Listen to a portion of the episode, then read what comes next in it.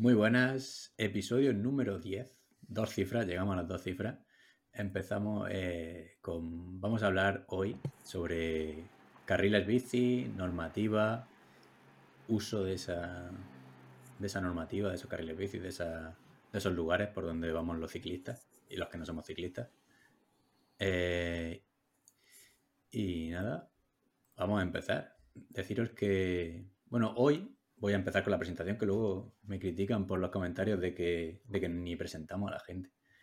Hoy, hoy está Pandis.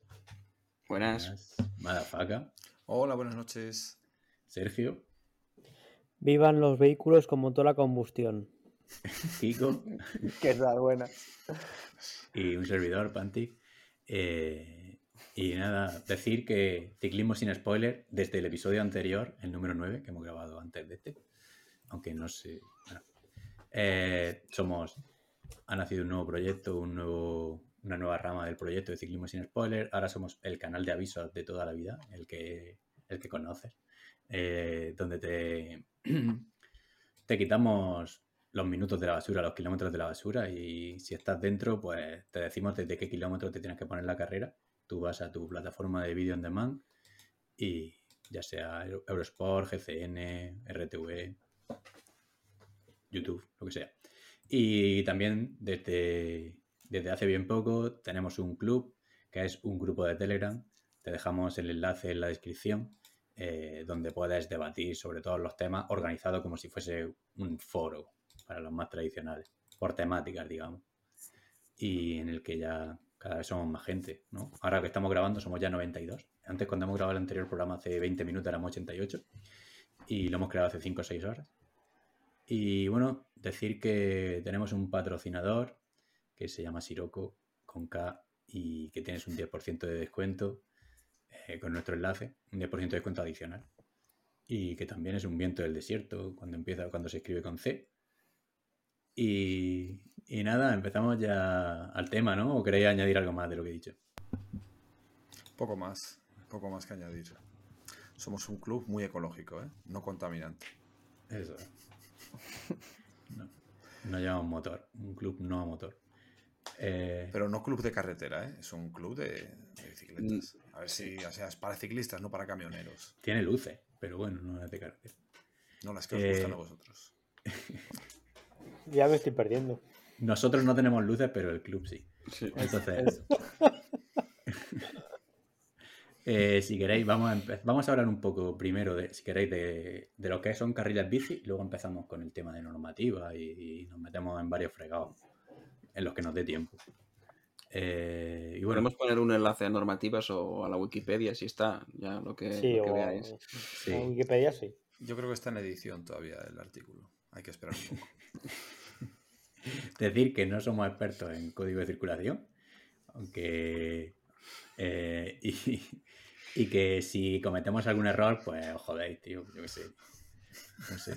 Que seguramente no estará. No os toméis lo que digamos en detalle. Si decimos que, que vayáis con la bicicleta sin casco en vías que no son de poblado, vías, ¿cómo se dicen? In- Interurbanas. Es muy fácil que se, Interurbanas. que se recomiende en algún momento el atropello a personas. Claro. No o se ocurra ir atropellando y, decir que lo hemos Estamos en, clave, nosotros. estamos en clave de humor. Eso. O sea, atropellar, por lo menos en España, eh, no. No Vamos a intentar que lo que decimos esté más o menos correcto. por ahí, pues. Vamos a intentar que lo que decimos esté más o menos correcto, pero bueno, habrá incorrecciones. Sergio, O sea, que, na- que nadie sustituya el libro de autoescuela por lo que digamos aquí. eso es. Bueno, yo No, creo vaya. que nadie va a hacerlo ¿eh? tampoco. ¿no? Siempre Bueno. avisamos, ¿no? Como el taba- la cajetilla de tabaco, que yo no sé si lo siguen llevando. ¿Cuál, las fotos? Sí. Sabe todo el mundo que fumar es malo. A mí me gusta la foto del mollejas, tío. El que tiene así que se le sale por la garganta. Hay un montón de, de ganglios y historias. Yo cuando compro tabaco alguna vez de fiesta siempre me pido el del mollejas. Y te, te entra hambre. Bueno, a ver, ¿qué son los carriles bici? Bueno, ¿Qué, va. ¿Qué es un Yo- carril bici? Primero decir que, que la presencia, que, que haya carril bici no te obliga a ir por el carril bici, a no ser que esté la señal R407A, que es la señal esta azul, un círculo azul que indica obligatoriedad con una bicicleta dibujada, parecida a la de ciclismo sin spoiler, la del logo. Y, Y si veis esa, sí que tenéis que ir por el carril bici o os multarán, como ya han multado a otra gente. Eh, y a Es- partir de ahí, pues podéis usar el carril bici cuando os dé la gana. Dime, Kiko. La señal, eh, efectivamente, es esa señal y tiene que ser solo la de bicis, porque hay alguna que es mixta, bicis peatones, bicis eh, patinetes ahora, de hecho, yo vi alguna ya. Pero supuestamente pone, cuando exista una vía expresamente señalizada para uso exclusivo de bicicletas. O sea, cuando solo es para bicicletas sí que es obligatoria. Si es mixta, no sería si la- obligatorio. Pero si la señal es. Ya empezamos. Si la señal es círculo, círculo No, no, no, no, no, no. Es que eso es un matiz que, que es importante, ¿eh? porque... Pero si indica los dos, será obligatorio para los dos, ¿no? No, mm, no, yo creo que sí. O sea, si, si pone que es solo uso exclusivo de bicis y, y no es uso exclusivo de bicis porque hay tres peatones, patinetes, bicicletas. Son tal, señales de obligación, no dicen de uso exclusivo. Tendría que poner debajo uso exclusivo de bicicletas. Yo estoy leyendo uso exclusivo. Bueno, Yo- Ni cinco el- minutos yo- han pasado para que se- la gente se dé cuenta que no tiene ni puta idea. Iba a añadir que si no es señalización, cuando vas por un carril bici y ves a las marujas con la chaqueta eh, atada en la cintura por el puto medio, que encima les pasas raspando, yo les paso raspando a posta, por joder, para que vean que no es su hábitat. Pues resulta que sí que pueden ir por ahí andando por el carril bici, que yo no lo sabía. Aún así, yo las paso rozando, que se jodan, tienen la acera al lado. ¿Por qué cojones tienen que ir por carril bici? ¿Ven algo verde en el suelo o rojo? Ya tienen que ir. Es verdad Es- que, que vas Claro. caminando por la ciudad y tiene una acera al lado y el- la gente caminando por el carril bici. Y, la- y- y las bicis yendo por la acera. Sí, A sí. ver, es que también si ves, si vas por Gijón, por Muro, eh, la acera es súper ancha y han pintado un carril bici ahí. O sea, en vez de haber quitado dos metros de acera, es que da lugar a equívoco. Una paisana de 90 años se mete por ahí, sí, que ella que sabe que en el suelo hay pintado, si no ve, si no ve una puta mierda, ¿cómo va a ver en el suelo una, línea pintada que está todo el día lloviendo, además que ni se ven? Pues tú en ese momento vas por un lado ahí de, la acera y te pasa una bici cagándose en, todo. Y en este, en este caso con razón, pero hay muchas ciudades que están muy mal adaptadas para el tema del carril bici, que ese es otra, otro tema, porque aquí en Ávila es de risa.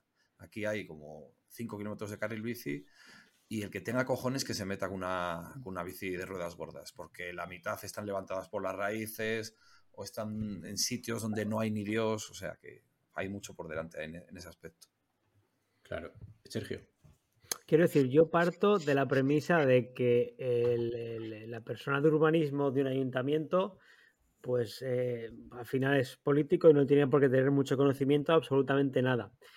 Pero aquí en Valencia, el iluminado que se le ocurrió hacer carriles bicis pegado al carril bus, o sea, ¿es porque quiere que directamente los ciclistas sean todos atropellados o cómo funciona eso? Porque aquí, por ejemplo, en mi ciudad, Es Lo- lo- que- yo no lo sé, pero lo que yo he visto es que han, han empezado a hacer carriles bici sin ningún tipo de sentido que no cuadran con la ordenación de lo que es la ciudad.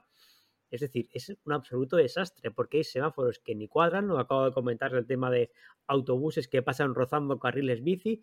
No sé, es, es- es desastre. Por no hablar del tema de los peatones, que ya hoy en día ser un peatón, por ejemplo, en Valencia es un deporte de alto riesgo porque entre, entre los coches ya de por sí, los ciclistas que la mitad van en bicicleta, que le faltan los ruedines, y los patinetes, es que es un milagro llevar vivo a, a- a tu destino andando. O sea, es un despropósito. Eso. En, en Colombia no había un carril bici pegando los autobuses. No sé qué me ha recordado, digo. A lo mejor le pasó eso. Eh, No, estuve en el programa anterior, por desgracia, pero me gustaría ya empezar a llamar a, eh, a llamarle Egan Bermal. Se dijo, Creo se que- dijo. ¿Se dijo? Sí, sí, Sí. sí, se dijo. Cubrí, cubrí tu ausencia y te recordé. Yo, eh, eh, en general, eh, parte de la base de que la humanidad está llena de imbéciles. Entonces, eh, cada vez más me da la sensación. Entonces, imbéciles hay en cualquier tipo de vehículo.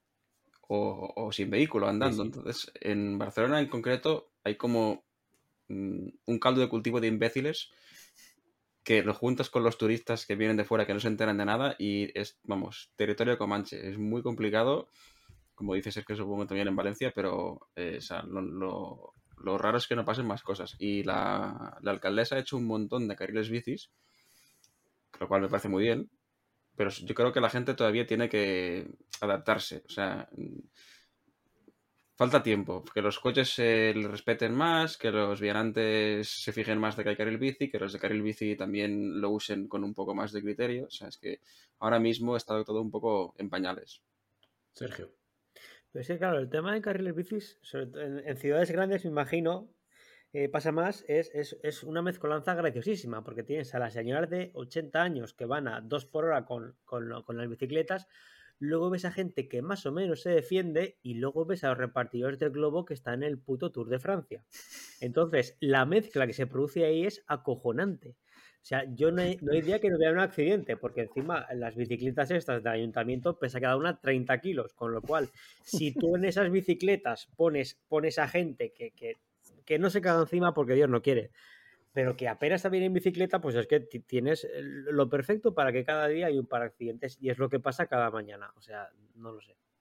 Y es que yo creo que hay que diferenciar el uso del carril bici, creo que es para gente que tenga que desplazarse de un lugar a otro sin prisa, a ir a trabajar, sin tener que sudar. Pero si yo cojo, me pongo mi equipación de ciclismo, me cojo mi bicicleta de ciclismo, le pongo la luz detrás, el cuenta kilómetros, bueno, cuenta kilómetros.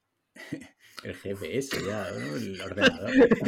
el velocímetro, medidor de aceite. Te pones la chichonera en la cabeza. Y, y salgo a entrenar, es inviable para nadie ir por un puto carril bici, es imposible, porque te tienes que parar en cada... Es que es una puta locura, es imposible, tienes que ir esquivando, un mont- como ha dicho Sergio, esquivando barbaridades, la mayoría de...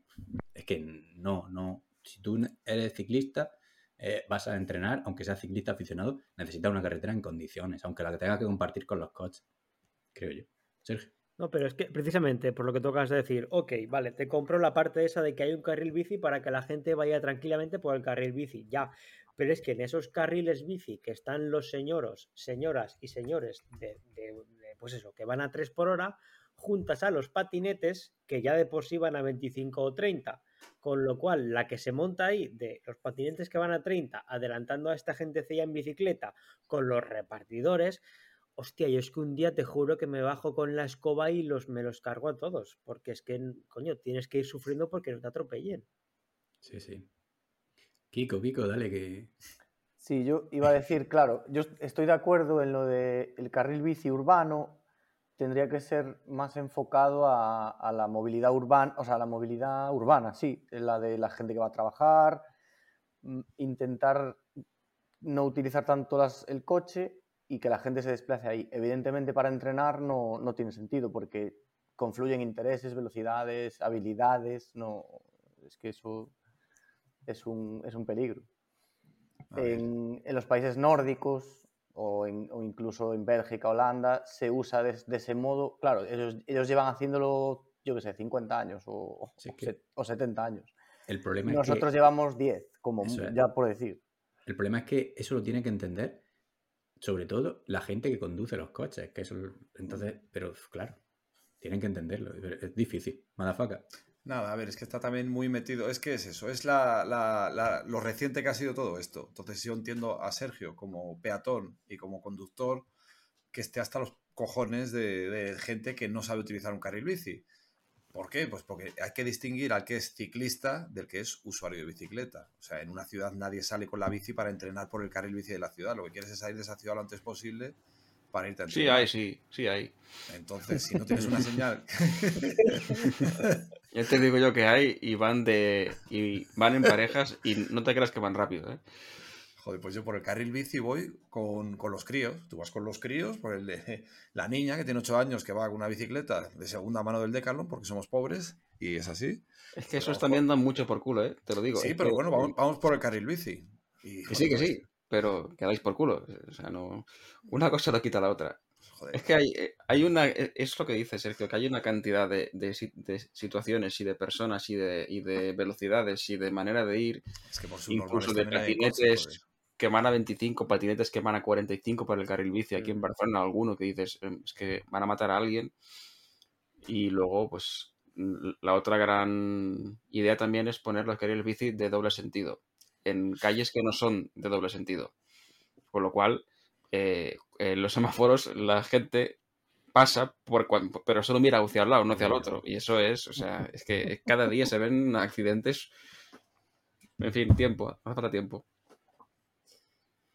Sergio, Y luego ya hay una especie evolutiva superior a esta última, que es la gente que decide ir con bicicleta por el carril corredor.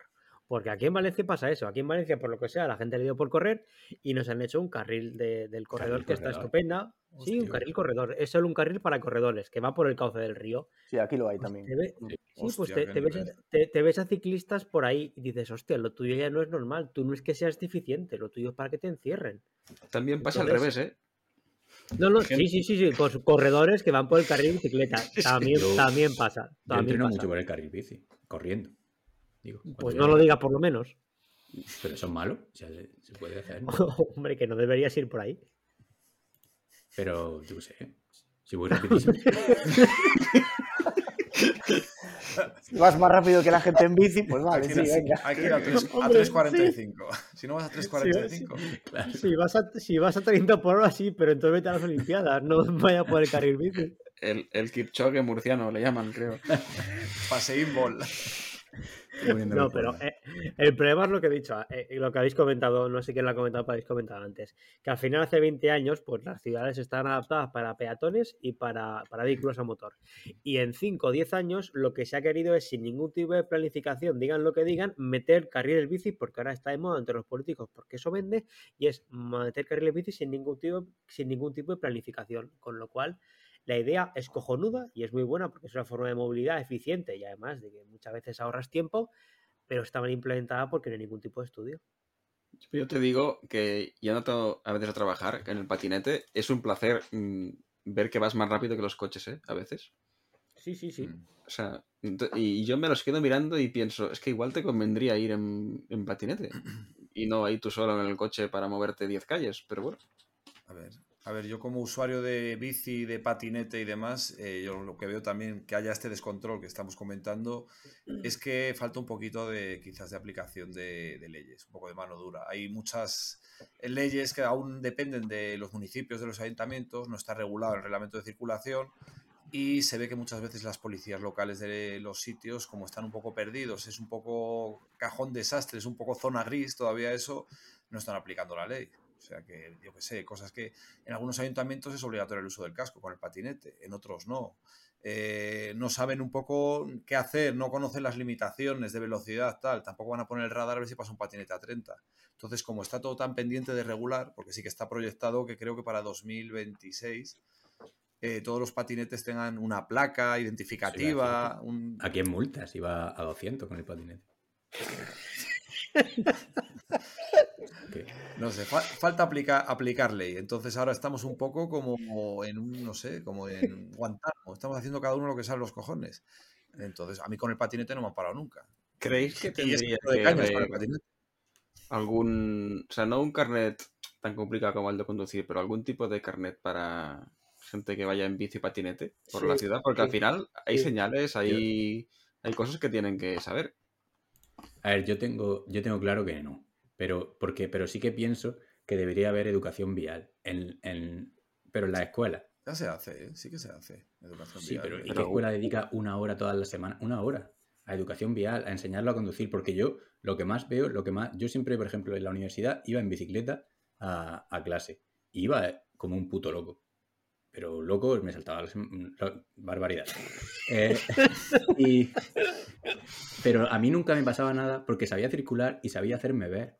Y si tú consigues, si el coche te está viendo, si tú sabes que el coche está viendo, tú lo puedes pasar al lado, lo puedes pasar por donde quieras porque te está vigilando. Entonces te tienes que hacer ver. No sé, eso te tiene que enseñar. No Hay a ir como un loco, pero sí que a circular, joder. Hay vídeos de ti eh, haciéndote ver porque no sé No, cómo no. será eso. No, pero es verdad que hay gente que es muy torpe circulando.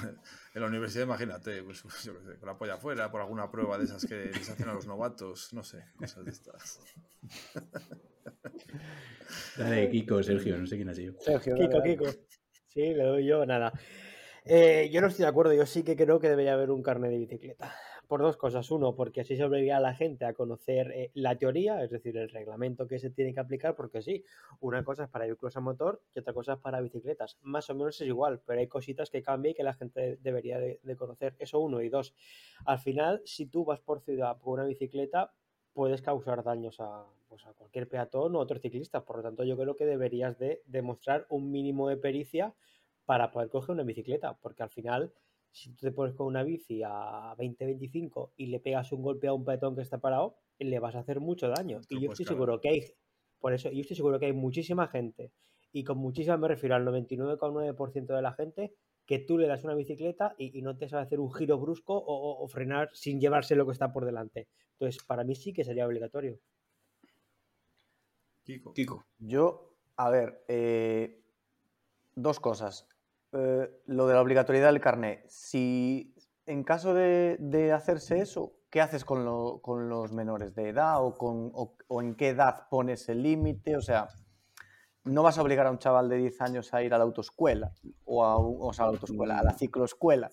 O, o les vale con la educación vial del colegio que estabais comentando. Es que mm, es muy complicado y no les puedes restringir que utilicen una bici, porque al final mucha gente también la usa de una manera lúdica que tampoco genera necesitas tanto carnet para todo.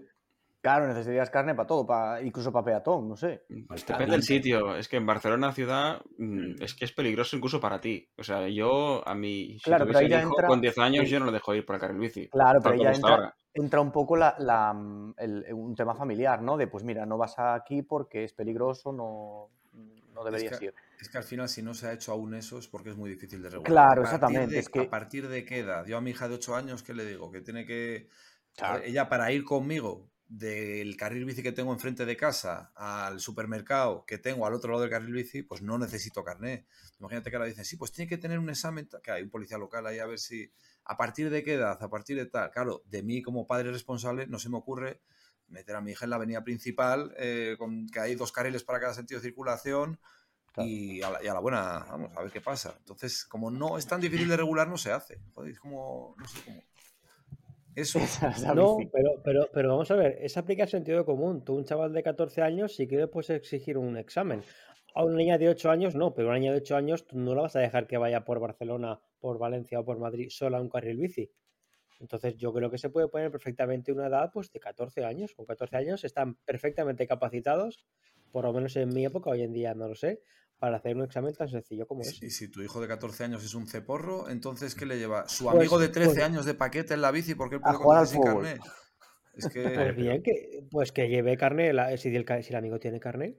Hasta hace nada, yo lo digo porque mis padres una autoescuela, eh, hasta hace nada el carnet de la moto de, con Ca- 14 años, 14 de años.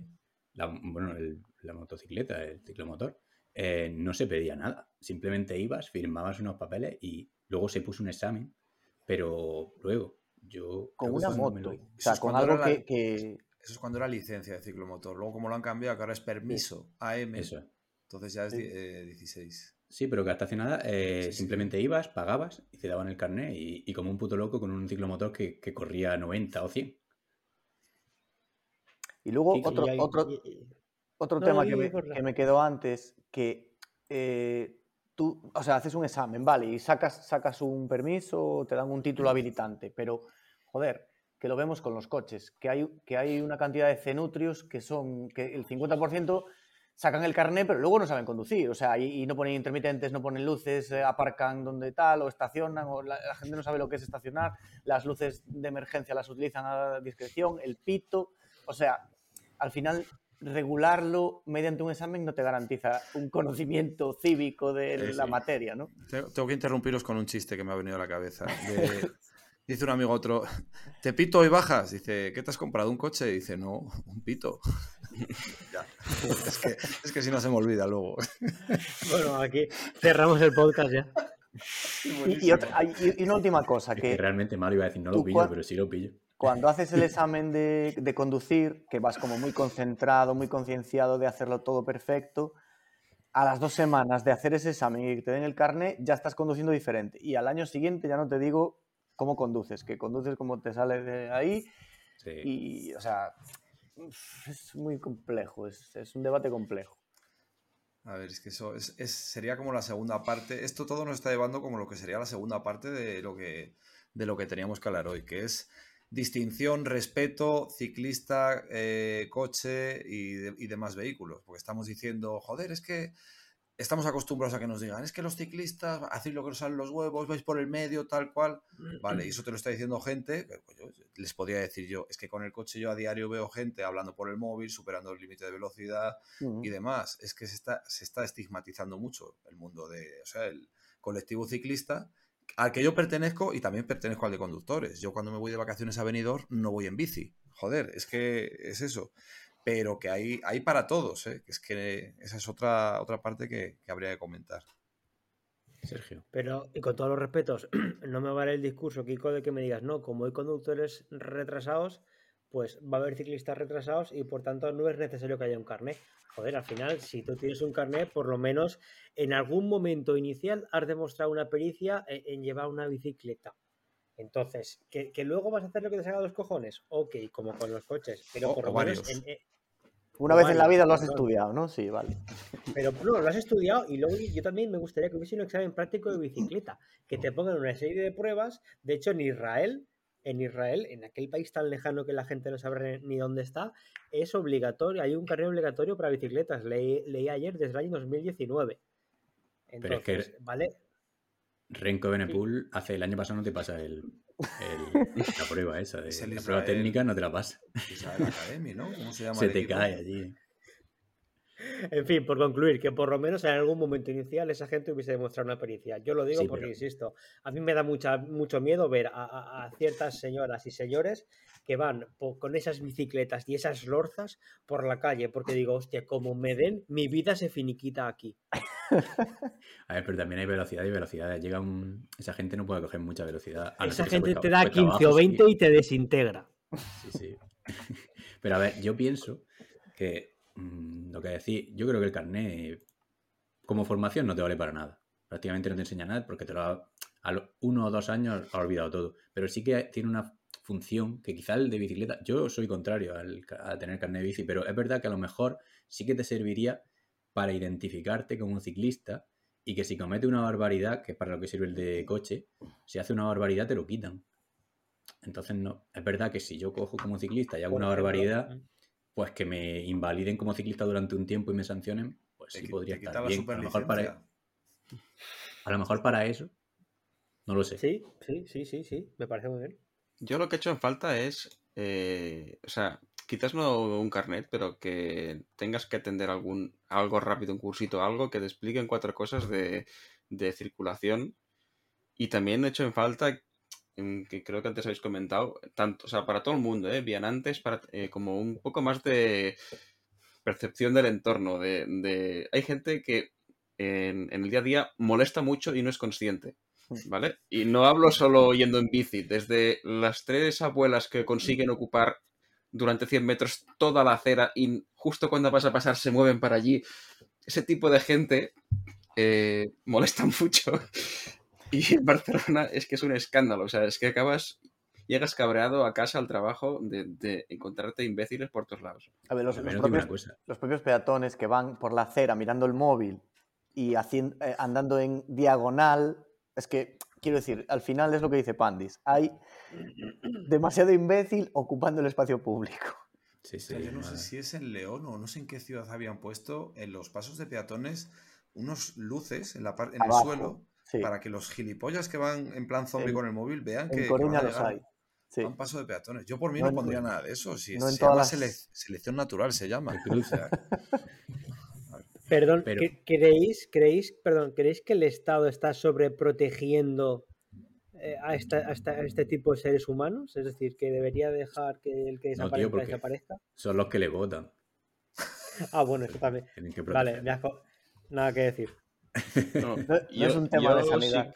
y- yo sí creo que o sea, los imbéciles, la gente que, como decía antes, está en todo tipo de, de vehículos, pues es evidente que es más peligroso un imbécil al volante que un imbécil andando. eso es lo que no entiende Entonces- la gente que va al volante. Entonces, el como el- imbécil andando más probable es que se mate el, el solo, como el- pero claro. como los gilipollas de la bici van a una zona eh, de cambio rasante o con poca visibilidad o haciendo aglomeración, van dos o tres por el puto medio, yo como conductor estoy muy ofendido, tengo derecho ya entonces a atropellarles y a pasarles por encima o a pasarles a medio metro. Pues no, aunque haya ciclistas, un gran número de ciclistas que van haciendo gilipollas o que van mal, eso no te da derecho a matarlo. Porque ahí yo creo que todos los que andamos en bici, hemos tenido prácticamente a diario algún que otro susto y algún que otro roce con asesinos al volante. Porque al Eh, pues. final yo me doy una hostia contra un coche porque, o contra un autobús, por ejemplo, porque soy tonto y bueno, el mal es para mí y tampoco hago mucho daño, pero un autobús me pasa por encima a mí y a lo mejor me mata, a lo mejor. Sí, yo el otro día, eh, yo nunca había tenido una mala experiencia en bicicleta, tampoco llevo mucho tiempo yo montando en chaval. bici. Llevo dos o tres años montando en bici, yo siempre he sido de correr o hacer otros deportes. Pero el otro día, eh, una ruta que hice, eh, al final de la ruta, yo que sé, íbamos en paralelo mm, y, y luego nos pusimos para dejar pasar a los coches, eh, nos pusimos uno delante de otro. Y, y me pasó el- un coche, pero nunca me había pasado de cerca, a, a dos centímetros y pitándome, un coche deportivo. Y ahí, pues, no sé, yo si hubiese tenido un bidón de estos que los que tenía Valverde, de estos de, de acero, ¿no? Que se lo hubiese... Es que Mira, yo, te- yo no, yo no es coña, pitando- nunca me había asustado así en bici, pero el otro día... yo no es coña, pero muchas veces he pensado llevar una piedra en el maillot para por si se la tengo que tirar algún coche. Y os lo juro por Dios que es verdad. Yo si lo hubiese llevado se lo hubiese tirado ahí yo porque te ponen... Dices, ¿qué coño este? La luz trasera de que parpadea de Bontrager, hiper recomendable, se ve a Que eso alumbra a. Dios. Sí, sí. Tengo también una delantera diurna de Bontrager, que es, eh, en vez de ser roja, es, eh, al ser blanca. delantera es blanca y también destella de la hostia. Tú vas en una recta y ves coches que vienen en Casa Cristo, te están viendo efectivamente que, que parpadea y se pone a adelantar a la portuguesa, que te lo encuentras de frente. Que es la, no es la primera vez que me pongo yo en el medio del carril, como diciendo, ¿qué? ¿Pero qué hago? ¿Le voy a joder? Si que coño, me quedo como un mosquito ahí en su. O sea, que por eso digo, es que digo, me entran ganas de tirar una piedra, pero claro, ahí a lo mejor le puedo matar yo. Entonces, bueno, hay que, hay que tener un poco de sentido común, pero por las ganas, hostia, flipas. Sergio. Es que si- siempre hay una cosa que pienso, incluso cuando voy con el coche y veo algún ciclista que va adelante y lo que tú has dicho, que no va correctamente, lo que yo pienso es, hostia, ese tío, ok, no está circulando bien, pero es que igual va, el positivo amigo igual va reventado, porque igual lleva 120 kilómetros y el tío no es ni consciente Sí. de por dónde va porque va jodido. Hostia, yo voy en coche aquí tranquilamente rascándome los huevos, más cómodo que Dios, no me puedo esperar un minuto o un minuto y medio a adelantarlo cuando se pueda. Es que el problema es que la gente es muy, muy incívica. Y al final Sí. tú ves que alguien hace algo un poquito mal y entonces tú ya te crees con todo el derecho del mundo a hacer 10 veces peor. Sí, sí, totalmente. Y hablando de gente con prisa, eh, ¿qué les pasa a los abuelos que cruzan eh, a mitad de la calle? En rojo y. O sea, No, A un ritmo, o sea, eh, Hay- en serio, ¿qué les pasa? ¿Por qué cruzan con bastón a uno por hora? Hay, hay otra variable también, que son los viejos que les gusta ir a un paso de peatones a regular el tráfico. O sea, tú vas con el coche a 50, de repente, hostia, un viejo, uh, clavas los frenos y el- una vez que estás parado, el viejo, que yo qué sé, te- tendrá, que, que quiso, hizo la mili, pero quiso ser el guardia, no llegó, lo que sea, y te empieza a hacer así. Y tú parado diciéndole así, y él sigue así, y al final ya te de bajar la ventana. Al y final decir, atropella. ¿Cuándo te vas a morir? O sea, es, es- es odio, o sea, es que sería para matarlos. O sea, que es la otra, la, la otra variante. Aparte, esa gente no puede tener prisa, es imposible. O sea, ya están en una fase de su vida que. Sí, ¿para ¿Qué, yo qué me necesidad de- tienen de cruzar? No sé. Ay, me ha recordado el comentario a un vídeo de esto de. Sí, que a ver si me acuerdo, tío, cómo se llama el tío. Remy el Gallard, francés, Remy el francés este que hacía vídeos. Ese, Remy Gallard, que se metía en los estadios y hacía vídeos súper buenos. Pues tiene un vídeo donde organiza a, a 200 o 300 personas para. Se ponen detrás de justo un paso de peatones que hay en una esquina y Ah, se para un coche, pasa uno.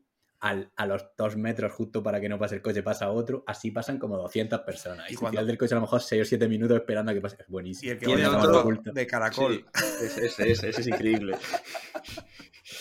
Es que, Son buenos los vídeos, los vídeos de Remy Gallard, los recomendamos, vaya a reír mucho. hostia, el que va con el disfrazado de Mario Kart, que va con un car Sí. y va tirando plátanos y, le para, la- le Y que hace saltar, un, hace saltar un, un radar con el car.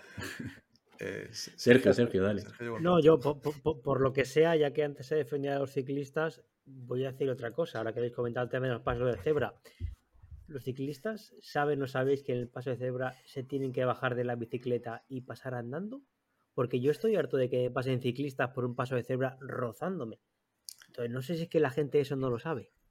A ver, hay dos teorías ahí con eso. Lo primero, lo de sacar la cala. Entonces hay gente que le jode mucho tener que sacar la cala, entonces por no tal, porque es un gesto, gastas unas 1500 calorías sacando un pie de la cala. Mucha gente dice, no, no, no puedo hacerlo. Y luego hay otra cosa que eh, sí que he visto y es porque no te baje la media del Strava. Y no es coña. O sea, cuando veas A a ver, a un tío que va con una bici de paseo no, pero cuando veas a un tío con los calcetines altos y ajustadito y tal, a ese tío le jode parar en un paso de cebra porque ya el, el hecho de aminorar, aunque tengas el autopause, el hecho de aminorar y arrancar te está jodiendo la media. Entonces es mejor pasar entre tu hija de 3 años y tu abuela de 90, rozándolas, que te llevas la dentadura ahí enganchada, para que no te baje la, la mie- media de mierda que te vas a hacer en el Strava. Yo, Vale. cada, cada vez que te paras no te quitas la cara. Eh, a ver, Eh, todo el que haya empezado con la bici siempre le ha pasado eso, de llegar cuando Yo más gente hay, cuando más gente hay. No, tú solo no te va a pasar nunca. Tiene que haber 500 No, sí. personas por lo menos. Sacas la cala de derecha para apoyar el pie, pero la bici te vence hacia el lado izquierdo.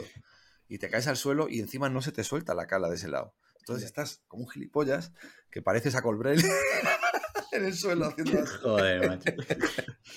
La segunda vez que cogí la bici me pasó. Me ¿Hay alguna marca de Calas que se llame María Calas? María- Porque si no, hay, hay una idea ahí. ¿eh? Kalashnikov. Perdonad que vuelva a los imbéciles en el carril bici, porque yo no tengo bici, entonces no, no salgo fuera de ciudad. Eh, otro espécimen de subnormal. Eh, el, ¿Por qué el que va más lento en un carril bici? Y es el típico que cuando se para, en vez de parar el semáforo, avanza un poquito más para que tengas que volver a adelantarle en, la- en la siguiente calle.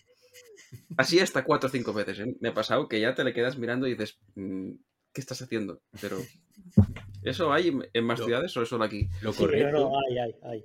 lo correcto se supone, y yo he visto ciclistas con mucha cultura, que yo no lo hago, que cuando a ti te adelanta un coche, aunque te adelanten cinco, si tú te paras en un, en un semáforo en rojo, tú no pasas esos cinco para que te tengan que volver a adelantar. Si ya te ha adelantado, tú no lo adelantas por, por respeto, ¿no? A que no te vuelva a adelantar. En Madrid, pero en Madrid hay línea de detención para coches y línea de detención, o sea, y delante de esa línea de detención te pone bicis, motos.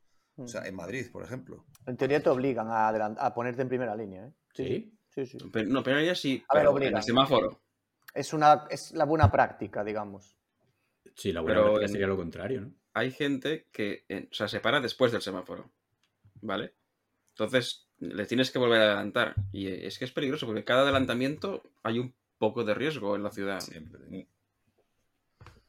A Cierto. ver, si, si te pones a hacer el cabrón con la bici, vas más rápido que los coches, ¿eh? Hombre, a no ser Sí, que sí. sea una avenida tipo Paseo de la Castellana, pero yo... Bueno, yo no, ¿eh? ya te digo yo que no.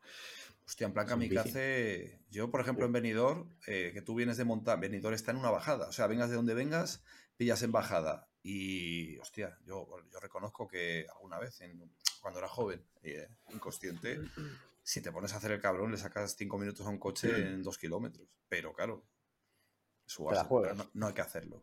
Sí. Hombre, yo lo, eh, lo he en, aprendido. en Valencia, yo, eh, conforme conducimos, me incluyo, conducimos aquí, yo lo que te aconsejo es que en los cruces mires. Porque si no, posiblemente al tercer cruce desaparezcas de la faz de la tierra. Al margen de eso, una pregunta. Yo es que en bicicleta prácticamente no, no salgo porque hago bastante rodillo y yo corro demasiado. La gente que seguís en bicicleta, de esa gente que sale y almuerza, eh, ¿ese alcohol no afecta? Quiero decir, o yo en bicicleta puedo ir mamado que no pasa absolutamente nada, porque, hostia, yo me voy a ciertas zonas, algún día hacer trail y veo a unos señores y señoras almorzando unas cervezas que yo digo, hostia, estos luego, ¿cómo cojones se acuerdan del camino de, de- de vuelta a casa? Imagino que, que la flechita de- de- del GPS será muy gorda para que la puedan ver, porque esa gente luego va a doblar, no me jodas. Sería obligatorio, ¿no? Eh, o sea, puede... ¿Hay control de, alco- de alcoholemia en las bicis? Sí, Sí, Claro que sí, sí, sí. Sí, te pueden someter al control de alcoholemia. La única diferencia con eh, los vehículos es que al ser un vehículo que no requiere permiso de conducir, ni te quitan puntos ni hay una tasa de delito. Tú en bici das 0,70 no es delito. No es como si en coche superas 0,65.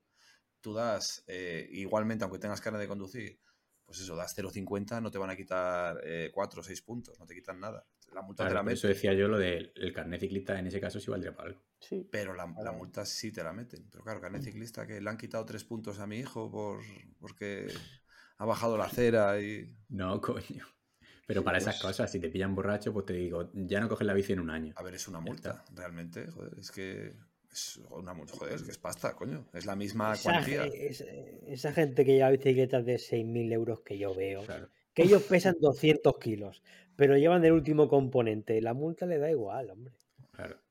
Sí, Yo, bueno, al hilo de lo que decía Sergio, eh, una vez a, pero a un kilómetro y medio de casa igual, paramos a la, la- la parada final de la ruta, tomamos unas birras y bueno, sí, ese día nos pasamos y o sea, no, se lo- no le deseo a nadie el agobio, o sea, en serio, yo no sé cómo alguien puede a más de, pues es un kilómetro, o dos de casa, tomarse un almuerzo de estos buenos con alcohol porque es, un, es una experiencia mm, peligrosa. Luego ir a montar en bici con un, con un puntillo. Sí, sí. Yo tuve que bajar ese día, o sea, igual avancé 200 metros por, ya por el carril, o sea, no, no era peligroso, entre comillas, aunque no se debía haber hecho. Pero tuve que bajarme, no, no, me bajé porque no. O A, sea, mí a mí sí me ha pasado de llegar a casa y no tener cojones haber metido la segunda cala. O sea, que, decir, madre mía, que metes y vas así diciendo, "Me cago en la puta, y venga a darle, con la carretera solo la metes por un lado, la- las, las, las luz, y venga a darle, venga a darle, al final desistes. Dice, como tampoco me puedo levantar, pues da lo mismo. Pero es un puto peligro. Y sí, sí, lo que dice Kiko, coincido, tienes que estar al lado de casa. Yo una vez, en, mira, por ejemplo, en Benidorm, donde está el Col de Rates, mucha, muchísima gente lo conocerá, de nuestros miles de oyentes, hay un restaurante eh, nada más que empieza la subida. Y ahí, ahí se come un arroz de putísima madre que te hacen. Pues ahí un día paramos a comer y tampoco fue desfase de, de pimplarnos mucho. Sí que se bebió, pero tampoco era, no creo que fuera delito lo que diéramos. Volver de ahí a Benidorm creo que son como 50 kilómetros y hay que subir el- una subida que se llama el turrón duro por detrás, que es, aunque sea la parte trasera, es jodidísimo. Casi me muero. O sea que al final el tema de almuerzos y bebidas siempre a fin de ruta. A mitad de ruta tienes que comer algo ligero. Si no, hostia, mueres. Pero exagerado. Aunque no hay que beber con la bici. Sergio. Otra cosilla que por lo que sea me he acordado. Eh, vamos a ver.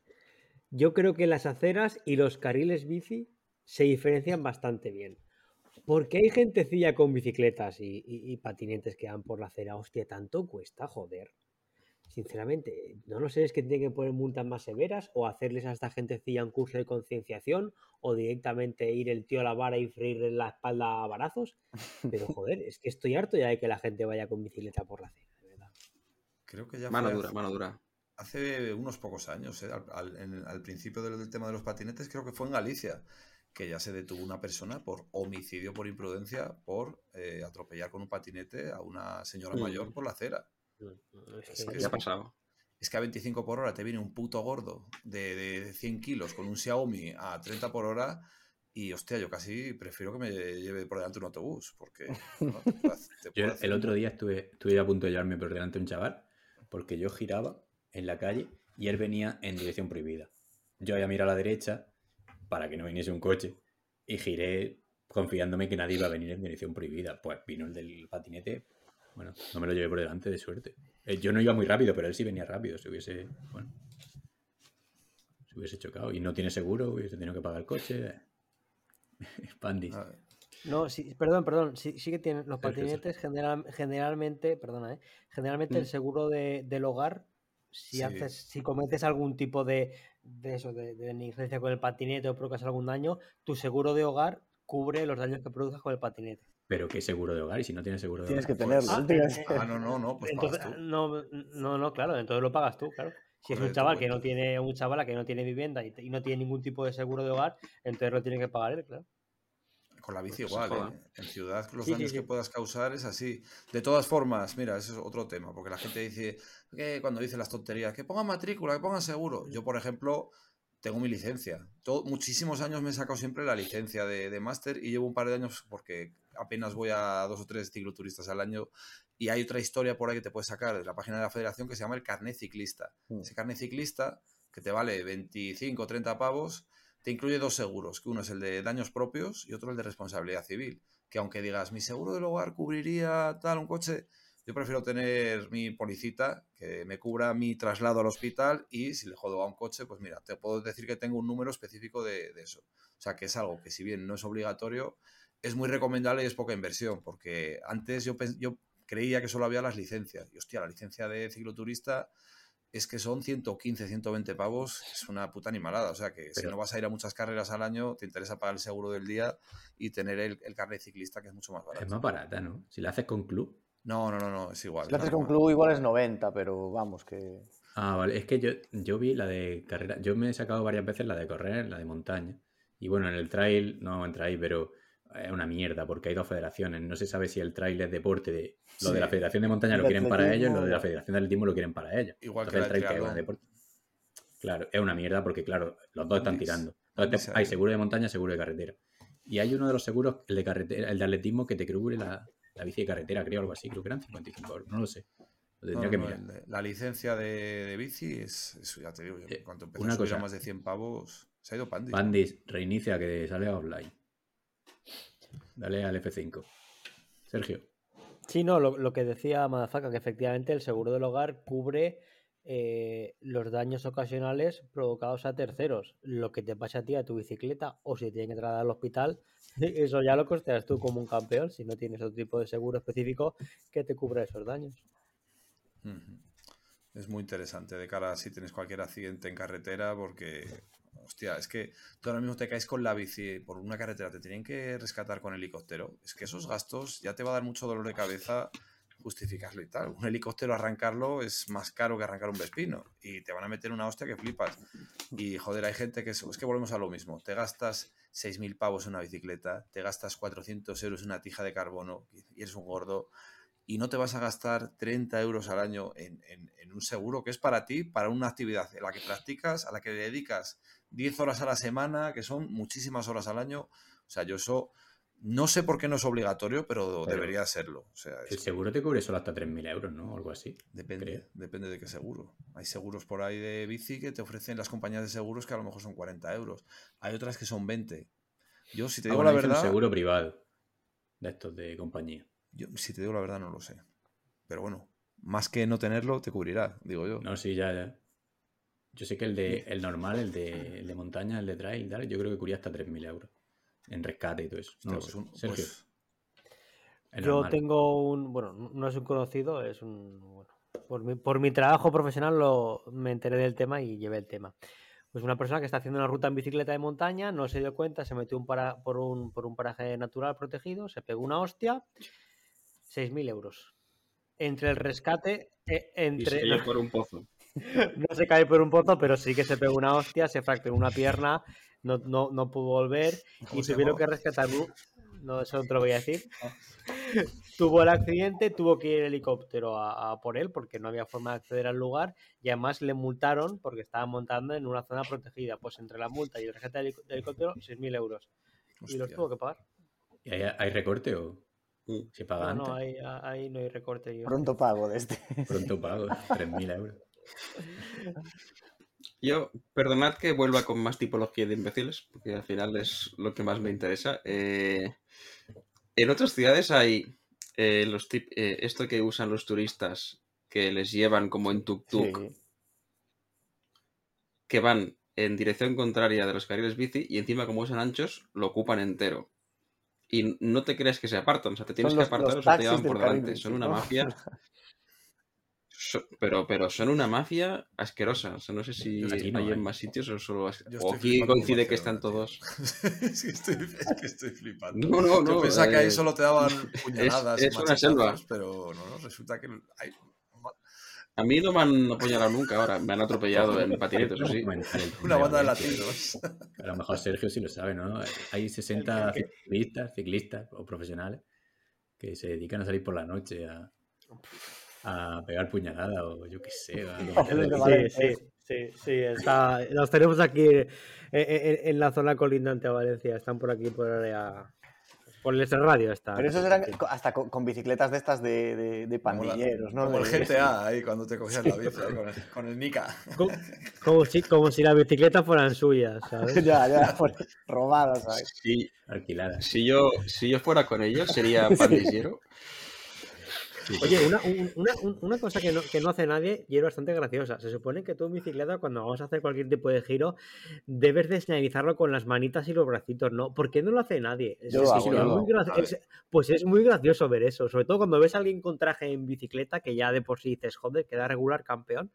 Cuando encima señalan eh, esos giros, digo, hostia, es bastante curioso cuanto menos. Yo lo que no hago es, eh, cuando vas hacia un lado, ¿no? Tienes que poner la mano Sí, eso digo. en eso 90 digo. grados. Yo siempre la mano, para donde voy, lo señalo con la mano. Sí, yo un poco lo hago un poco a, Bueno, ya está, de andar por eso. casa, pero sí, joder, porque eso es Sí. por mi Es- seguridad, es, lo que, vamos. es lo que yo he dicho antes, que lo importante no es la locura que tú hagas, sino lo importante es que la gente vea que tú vas a hacer la locura. Entonces, eh, si tú estás señalando que vas a girar a la izquierda y el otro lo ve, pues ya está, tú puedes girar a la izquierda tranquilamente porque el otro sabe que vas a girar a la izquierda, el que va en coche, digo.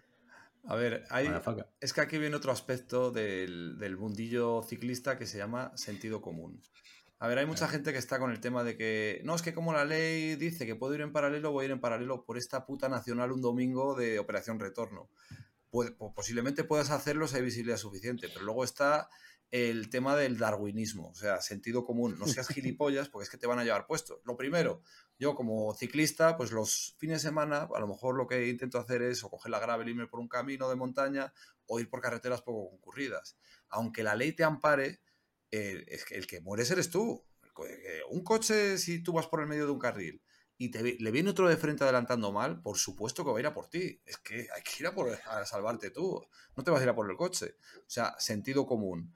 Yo, por ejemplo, yo qué sé, aquí en, en Ávila, la subida por donde la muralla, no la subida de que ganó Van der Broek, de piedras. En Ávila también tenemos una opción asfaltada.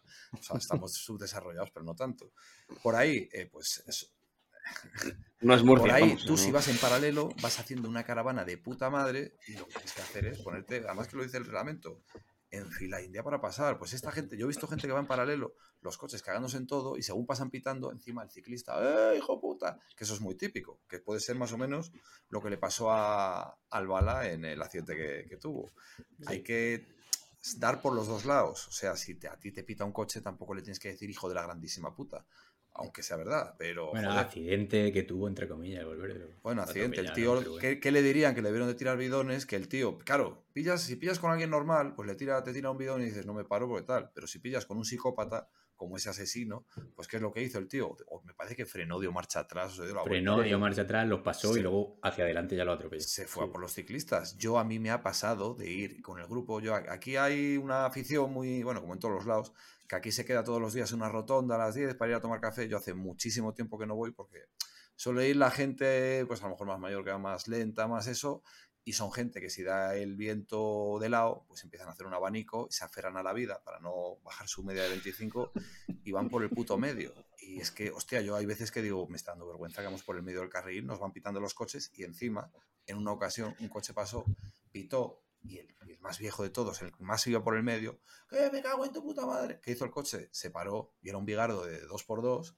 ¿Qué cojones tienes que decir tal? Y ahí nos tuvimos que meter todos un poco entre medias y decir, a ver, aquí estamos todos un poco nerviosos. Digo, al final me voy a llevar la hostia yo. Digo, bueno, yo, si, si le pega al viejo, yo, yo voy- me hago la oreja o le ayudo. ¿Cómo lo hemos puesto? Pero que, que por eso que hay que tener un poco de, hay que tener un poco de sentido común. Es, es a lo que me refiero, por las, por las dos partes. Sí, y sí. ya me salgo del charco. Este tema, eh, Sergio, había varias cosas, ¿no? De, lo diré. Sí, pero, pero prácticamente ya lo hemos, lo hemos ido comentando todo. Hay un espécimen que le va a gustar a Pandis, este. eh, el espécimen de carril bici que va sin casco, que no es obligatorio, pero bueno, sin casco, con cascos, con perro y ese, Y con chiquillo. ese espécimen que va, aparte, es ya globerismo absoluto, ¿no? O sea, ya esa, esa gente no va ni, ni moviéndose al trabajo, ni, ni haciendo deporte, no va, No sabes a qué va. no sabes a qué va. ¿Qué dices, madre mía? Supongo que lo hay por, por Barcelona, claro, que allí Sí, que está toda la variedad.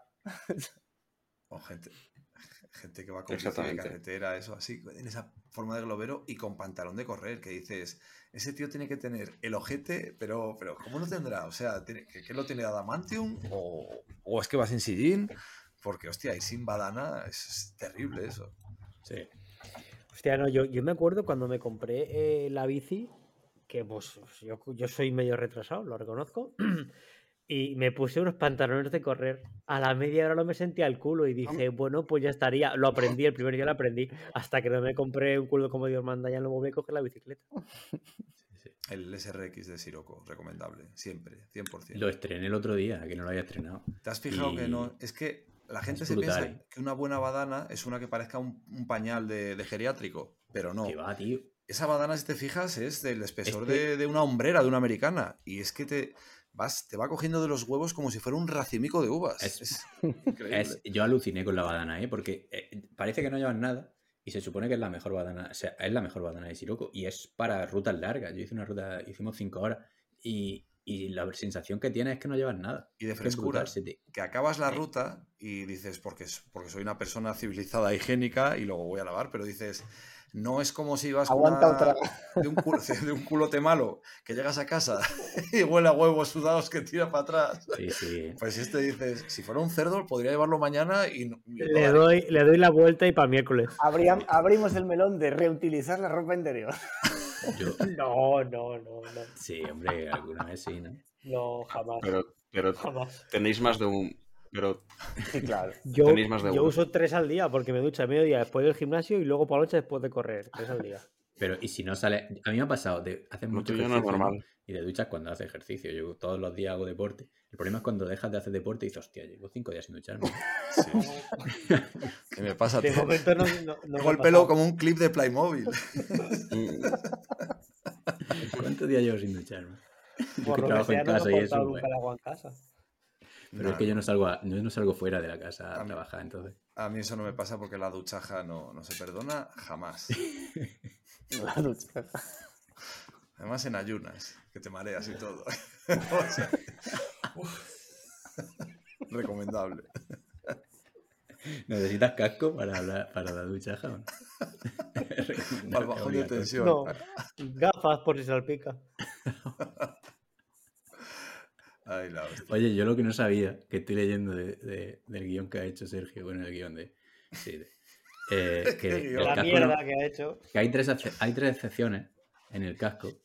La de subidas prolongadas estoy flipando. Es decir, en subidas prolongadas no es obligatorio usar el casco. Yo creo que sí que es. No sé si eso está desfasado no o sé soy dónde yo saca que está eso. desfasado. Yo lo, pero- lo- lo miré antes, ya os dije, y no. O sea, sigue, sigue escrito en el código de circulación. No, no aparece como derogado. En la página esta que, que te actualiza la legislación si hay un artículo que está derogado o tal. El BOE, noticias jurídicas. Hombre, es que sí. Noticias sí, jurídicas, efectivamente. Yo- es que si encima Es que va drogado, que en ya el- no llamamos, en ya ni el te cuento. codificado que le dan a, a- a los agentes de la Guardia Civil y policías locales, el codificado que tienen ellos donde viene ese texto articulado resumido con los importes de las multas, ahí suele venir un apartado de observaciones donde vienen pues posibles coletillas, posibles excepciones Ujú. y creo que en la de casco no pone nada de extremo calor ni subidas prolongadas. Es que eso, no, pero vamos, que a lo mejor me Yo, estoy eso a mí, yo en España no. Eh, cuando, cuando estuve en Pirineos, sí que vi bastante gente Buah, los franceses que- van sin casco mucho, sí, sí. que van sin casco subiendo, pues sí, una subida prolongada, pues turmalé, vale, estás una hora y media subiendo, pues entiendo que se considera subida prolongada. En España sí que no, no lo vi, pero sí que me sorprendió verlo ahí, no sé. mm. No sé, una que te acostumbras al casco. Sí, a ver, a- es- para mí es una chorrada, o sea, no pasas tanto Eh, calor. Es que no solo te protege en, la- en las bajadas, te protege en las subidas. Si en Turmalé un coche baja haciendo el loco Sí, y sí, se claro. Te lleva por delante, tiene el casco. Mira, yo no veo normal que, que haya gente que, aunque no sea obligatorio, tenga los santos cojones de ir en ciudad sin casco. Mm. Porque yo en carretera me lleva puesto un camión a 120, a 100, me da, o sea, te da igual llevar casco, te da igual llevar el, el- ir como un argamboy. Pero en ciudad, tú te caes, te das una hostia con la cabeza en una acera y te vas a abrir los sesos, pero de parado. O sea, que es que. Sí, sí, Argamboy. vieja, sí. Oye, viejuno alert. Pero que, hostia, que no, casco en ciudad siempre, joder, es que siempre, siempre, casco siempre que se puede hay que llevarlo. Excepto en nuestro, en el, en nuestro club, en el, en el grupo de ciclismo del pasado, no es obligatorio el casco. Ya. Yo, Antes. ¿Tú, Pantich, cuando, cuando corres Sí, por el carril bici vas con casco? la acabo de volver a mirar en la página de la DGT ¿Y y, sí lo ponen? siguen y siguen las tres versiones, o cual, o- Vale, o vale, la no. DGT tiene un problema o No, no, no, a ver que no. Habría que... Y son, Sí, el joder, problema son es raras que- porque son subjetivas, porque es eso, calor, Eso. calor en condiciones extremas. ¿Eso qué es? Pero, pero vamos a ver, e- eso es, por ejemplo, hay deportes, en el fútbol, por ejemplo, se suspende lo de la pausa de la hidratación, a- creo que son más de 30 grados, Bueno, está y hay, regulado. depor- y- sí, y hay deportes que también está regulado que en situaciones de calor extrema, a valorar por organización, separar el evento. Pues Claro, y aquí es aquí, un poco ¿quién lo igual. evalúa? Que dices, ah, pones- ¿cuándo, es? Kiko. ¿Cuándo es calor extremo? Kiko, reinicia, reinicia, Kiko. Sale offline. Eh, sí, eso es. ¿Cuándo coño es calor extremo? ¿Cuándo una subida prolongada? En subida prolongada Claro, porque- depende de para quién. Es que, Porque en Valencia, en Valencia calor extremo pueden ser 65 grados, pero a lo mejor en Oviedo son 12. Entonces, Sí, sí. He sal- he salido yo esta mañana en Ávila que marcaba en la aplicación del tiempo es 14 grados. He salido de casa 6 grados. Qué puto frío he pasado, macho. Estos primeros días de frío, porque cuando está uno en invierno, ya que estás en modo invierno, ya vas, vas concienciado. Pero ahora que no sabes casi qué ponerte, hostia, yo estoy pelando un frío estos días que flipas. Nada, pues aquí en Murcia, a corta, pantalón corto, sin problema. Joder. ¿Salís menos en invierno? Se hacen tiradas más cortas. Sí. Ah, Aparte que aquí es que tienes- no existe el invierno. Tienes menos horas de luz. Yo, por ejemplo, a ver, en verano, joder, cuando hace bueno, en verano Claro. tú sales a las 9 de la mañana si quieres y ya hace bueno. Aquí en Ávila a las 9 de la mañana es que no puedes abrir la puerta de casa porque está congelada. Tienes que esperar a que salga el sol y, y descongele. O sea, sales más tarde y sales menos hora. Apetece hacer tiradas más cortas. Y el, el típico de después de, de comer o de, que no trabajas de tarde o lo que sea, que en verano, primavera puedes hacer una ruta de 2-3 horas, en invierno, claro, ya es casi El imposible. de, el de después de comer siempre está bien. Yo, a ver si el, el sábado voy a estrenar el, el chaleco de Siroco. Ya os contaré Cierto que no. por el tema frío. Nos regaló porque va a hacer Siroco frío. un montón de ropa. Aún no lo dos estrené, Tenemos, no tuve necesidad. Lo bueno del, es- del spinning es que en invierno se hace igual. Eso, bien, eso sí, Sí, que lo tengo. te quitas la spinning. en Valencia y Murcia pasa al revés. Bueno, pero yo- que, en verano es Eso cuando es. no se puede salir. Sí. Aquí. Ya. Yo cu- cuando corría me acuerdo en invierno correr de ir abrigado también. O sea, ir a correr en un invierno Sí. duro también te coge un, frío. Para mí lo peor es las manos en el frío. Mira que aquí no hace frío mucho, pero las manos ¡fua! sufro un huevo. ¿En qué quedamos? Eh, ¿Manos los o huevos no, los huevos los llevo siempre calientes, pero. Pero manos. todo el día. Os recuerdo que estamos aún grabando, Sí, que no sé si nos hemos ido un poco del tema. Yo creo que ha llegado la hora de los comentarios. Los comentarios, cierto, cierto, cierto. Ah, Hay un montón ya, de comentarios. Yo Por apenas cierto, los habéis leído vosotros, ¿no? Porque yo Hacer un pequeño apunte para poner a la gente en contexto, que si hubiese comentarios muy guapos en el episodio 9, es que el episodio 9 lo hemos grabado justo hace ve- 60 minutos, entonces no lo hemos publicado y tal. O sea, que estamos grabando el 9 y el 10 juntos. Entonces vamos a grabar los comentarios del 8. O sea, vamos a, de- eh, a leer o a comentar los comentarios del número 8. ¿No? ¿Puedo leer yo eh, el de, mi- el de Sí, José Cabello, persona que me cae sí, sí. estupendamente bien? Gracias. Pues el señor Cabello dice, hay que ser muy matado para titular los siete peores del año, decidir que se va a hablar de las 10 decepciones y al final empezar por el 11. Y sinceramente tiene toda la razón del mundo. Continúa diciendo, os entendéis menos que mi mujer y yo hablando el mismo idioma. Enhorabuena, buen programa a seguir. Muy grande, muy bueno. sí, señor. Muy bueno eso. Luego también el señor Ham94 AM Ese bueno. dice, hola, igual deberéis presentaros antes para saber quién habla y también mejorar calidad de audio. Esto último bastante. Hoy nos hemos presentado y el tema del audio pues me consta que estamos intentándolo mejorar. Luego dice, si, si ponéis a Bernal en decepciones, que encima ha llegado a competir cuando todo el mundo decía que para 2022 ya veríamos si volvía a andar, pues ya no me extraña que pongáis a Roglic también. Bajo esa lógica, bien visto lo de Corelli y podréis haber puesto a Quintana. ¿Por qué no habéis incluido a Gaviria? De Sagan yo esperaba incluso menos. Saludos. Pues tienes mira, lo de Gaviria igual tiene razón, la verdad. La verdad de es que Quintana, tiene razón ojo, en lo de Gaviria. Bueno, y lo de Quintana, incluso yo le contestaba, le decía que en marzo, por ahí, cuando estaba ganando las carreras estas francesas, la gente se vino arriba, que si París-Niza, ojito, que si el Tour, o sea, bueno, al final, bueno, decepcionó, o sea, y decepcionó ya no Sí, solo lo deportivo, que Tramando. En menuda se Por cierto, Lo que más decepcionó es el programa, ¿no? Probablemente. eh, So- eh, Shopping Digital también escribió. Hay que leerlo. Ya es tradición. No, no hace falta, hombre, no hace falta. Hay que disfrutar de las ventajas de la app.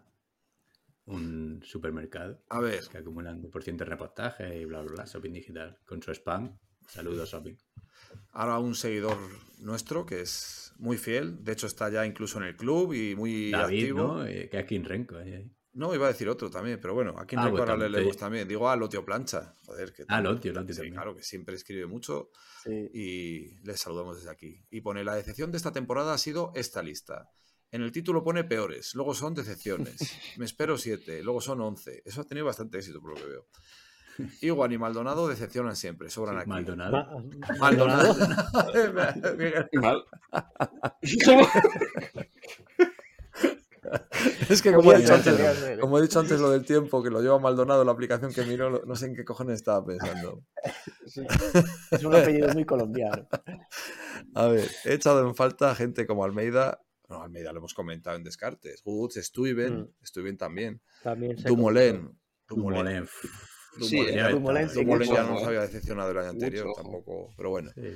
Siguiendo la línea de Bernal y. Roglic y la seriedad, entrecomillado, de este podcast. Imperdonable que no esté Colbrelli y como primero se salva Kiko. Anda. Ah, que no esté Colbrelli y como primero. Vale, es que no leer Claro. tampoco. O sea, aparte de Maldonado, tampoco sé leer las comas ni demás. Se salva Kiko. A pesar de eso, me he reído un montón y aún no he terminado. Bien. Pues el final. buah. Bueno, Lo de Dumoulin, que yo lo comentaba el otro día a alguien, no sé a quién se lo decía, que, que lleva una racha últimamente. Parece ser que se fue de estos viajes ahí de encontrarse a sí mismo en a no sé dónde. ¿A, a- se a dónde iría de viaje? Ese se fue a Tailandia. La- mujer le pilló por ahí en un ping-pong show o algo y le diría, mira, que te den por culo. O sea, Se ha divorciado de la mujer y ahora se dedica a ir por el mundo en bicicleta, dando viajes, Sí, viviendo. está como reencontrándose, Renko. no sé. Debe ser, debe ser un tío especial, es Como Renko. un tío especialito, ¿De, intensito. de quién y habláis? Que me, me dan mis cosas mentales. A ver, el me- De, de Dumoulin. Hay de que leer- de Ah, su Dumoulin. Dumoulin. hay, nueva que, vida. hay que leer el mensaje de Kim Renko también, que es otro gran Sí, sí. seguidor. Venga, lo leo yo mismo. Sí. Me cago en el Betis, en Lopera y en los franceses. Que no habíais ofendido a este país de mojones, ¿cierto? Eso que hemos hablado de Alaphilippe. Pues mira, es verdad. Que sea la última vez eh, que metéis en una lista de este estilo a don Primo Roglic, primero de Eslovenia. Si no, os las veréis con mis puños, de manera virtual, claro está. Pues bien, claro, Yo, efectivamente. yo estoy de acuerdo en eso. Bueno, era- eh, eras, eras tú, Madafaka, Sí, el, el sí. máximo defensor de Roglic. Sí, en- para mí ha sido una decepción un tío que va un año a ganar Pero bueno, a por, ganar por- Tour y Vuelta y no ganan aprecias, ni el claro, Tour ni la Vuelta. debería estar indultado de todo ese tipo de listas. Pero bueno, sí, tienes razón, sobre todo con el tema de los franceses, que es que les, yo les odio mucho. Pero sí, había que. Y luego, Sergio dijo Al de final, Juan franceses, Carlos, ya que estamos en ebook, vamos a leer. Juan Carlos Sáez dice: Lo de Moscón, tremendo. Es que no ha acabado ni una carrera el desgraciado. Todas las porras con elecciones anuales a la mierda. Así, le- Sí, el Moscón, fantasy. Madre mía.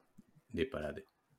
A ver, de, Disparate. de YouTube alguien ha mirado a ver si tenemos algo. Creo que había algo.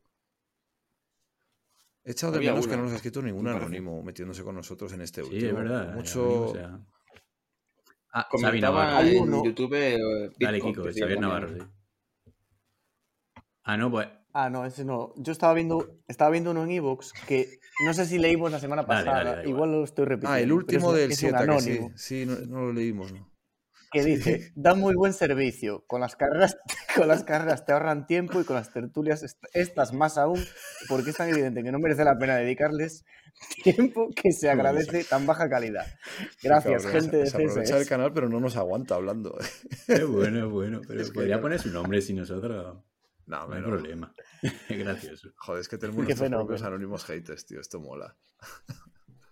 Eh, dice Xavi Navarro en YouTube. Dice, no sé si se ha comentado, pero el año de Pizcot ha sido bastante decepcionante. Una gran victoria en, en, Al- en- en Alpe, en Alpe d'Huez, pero tenía grandes expectativas en las clásicas y ha sido bastante bluff. Recuerdo abandonos por no poder seguir el ritmo del pelotón, ¿cierto? Sobre todo comparado con el año pasado donde obtuvo grandes resultados. Segundo Astel, ganando Urbanson, etc. Es verdad, ¿eh? Pizcot, pues, quizás nos hemos olvidado un poco de él, pero es que no tiene ningún voto, ¿eh? Ojo. Pero es verdad que, que la y exhibición que da en el Tour, eh, en la etapa reina, con Don Chris Froome, es que es un espectáculo. Sí, Sí. ese descenso Pero es que es solo eso, prácticamente, en todo el año. Sí, y este hater, que digamos que se esperaba un poco Yo lo también el estuve año de valorando a Ethan Hater, pero bueno, tiene un- buenos resultados. Al que al final tiene tanta calidad que, que- que ganas, ganas sin querer. ¿eh? Sí, pero bueno. Pero sí es verdad que se esperaba que fuese de los ciclistas del año. Hay que ir pensando en otro, en otro ranking porque he tenido éxito. Perdón, que hubo un comentario hace varios podcasts de un tal Love to Ride que me decía, Pandis, eres Mr. Chip. Pido, por favor, que si puede explicarme por qué. Por el pelo, no. Tú no. Me quedaría más Hoy tranquilo. habéis conocido la versión de Pandis en... No, hoy no, eso no ha sido hoy. O sea, fue en el anterior episodio de tu directo. Ha sido hoy, pero en el anterior episodio. ¿Puedo hacer una hora en vivos? Venga. Una propuesta. Dice Han también, despedida. Han94, en el episodio 7, que esta la dejo también. Dice, hola, que este me hizo gracia cuando lo leí. Dice, solo escuché el piloto y, y este, bueno, en punto suspensivo. Dice, realmente no lo pude acabar. Dice, para ver si había alguna evolución, y me alegra decir que no. O sea, bueno, dice, escuché el piloto, no, hostia, que me he leído yo también. Él, él escuchó el episodio piloto y luego se puso el 7, para ver si había evolución. Y dice que no. O sea, que, que prometemos lo que damos. Que es lamentable. ¿no? Joder, hemos evolucionado, nos hemos comprado un micro y Yo- Teniendo en cuenta lo que nos cuesta a todos leer los mensajes, lo del club de lectura igual para 2036 Sí. hemos acabado el libro. ¿eh? Mira, aquí está Shopping Digital también, promocionando otra cosilla, así que... No, da, da gusto. Shopping Digital siempre está y es de nuestros mejores fans. Bueno, niños, ¿qué? Y vamos cerrando, si queréis. Sí. Hay que ir cerrando algún, sí, algún alegato sobre final. La temática tengáis. de carriles bici, normativa y... No, pues eso, seguramente se nos haya escapado, se nos haya pasado muchas cosas porque, bueno, a lo mejor fuera del guion no se nos ha ocurrido decir nada más, pero bueno, que sobre todo yo decir a todo el mundo, respeto por ambas partes, porque tanto la cagan ciclistas como coches y hay que vivir en, en armonía todos juntos, tanto en ciudad como en carretera. Paciencia. Joder, qué bonito, coño. Ya está. ¿Alguien más? Sí, yo, yo decir que, eh, recordando una cosa que decías tú el otro día, Panti, que, que, joder, España es un país de puta madre para, para usar la bicicleta por el clima. Y, hombre, todo llegará. Nos faltan muchos años para tener un poco el civismo que tienen ahí por el norte. Y el, el civismo, sobre todo en el sentido de la convivencia, ¿no? de todos los medios de transporte. Pero vamos, como potencialidad, el país lo tiene Sí, todo para, está- para que se estábamos consolide. haya debatiendo, creo que por Telegram, eso justo lo que tú dices, que, que dice, hostia, es que España estamos a- por educación muy atrás, pero es que tenemos le- eh, la, la materia prima perfecta para evolucionar muy rápido. Sí, el problema que tenemos es que hay españoles. Es un poco donde yo quería llegar. O sea, Andy, puede hacer muy buen tiempo, pero si de imbécil, Barcelona. pues es imbécil. eh, en Barcelona hay español. No sé.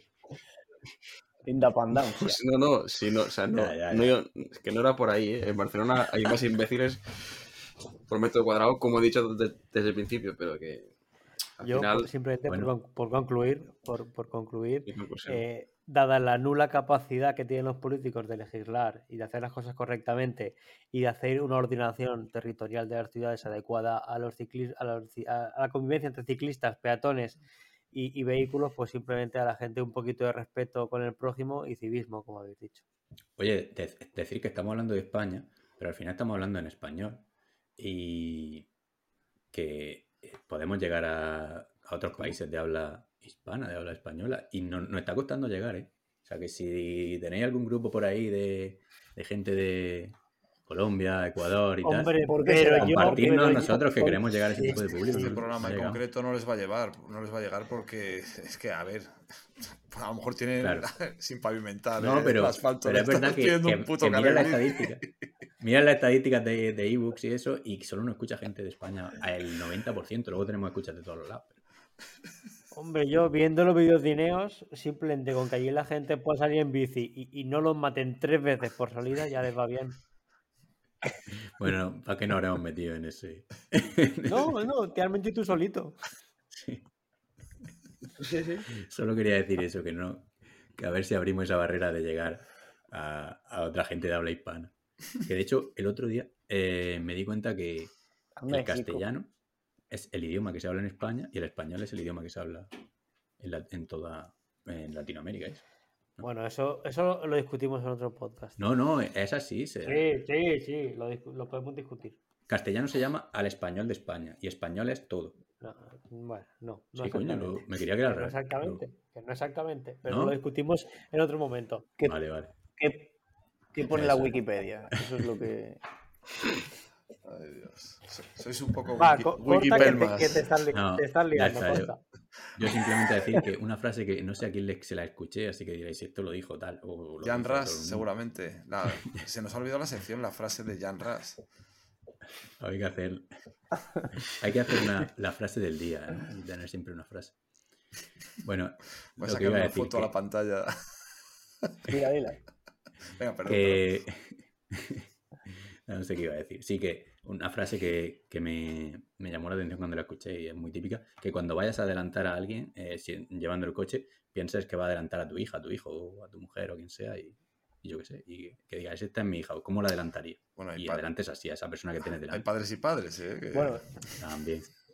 y si, si es Dumolín, igual adelantar a su mujer, eh, igual es peligroso. Bueno, si es, si es bretón, igual lleva una parrilla encima ahí. Hostia, mira, Pandis, pues, Pandis, mira, le voy a dar al intro de lo que estaba escribiendo. O sea, para que veas. Yo O estaba sea, pensando. lé- léelo lo que. o, sea, o sea, fíjate. O sea, es que. Es que, es que tengo que ir a Barcelona, aunque me atropellen, tío. No os pongáis en la piel de Bretón. Oye, ¿podemos hacer hoy una excepción y, y en vez de una frase del día o de la noche que sean dos? ¿Me dejáis? Hombre, claro. Expláyate. Gracias, compañeros. vale. Sí, Vale, sí. yo la frase del día que quiero decir es: si eres deportista profesional y te da un infarto, eres una excepción como deportista. Y probablemente nunca ganes la Paris Tour. Kiko está ganando esto ahí. en- Sí, al final. es que al final. Ha estado a punto de. eh, Llevábamos en secreto el, el lanzamiento del grupo del club y lo ha estado a punto de desvelar por ahí. sí, Siempre, siempre tiene sus putos momentos. ¿eh?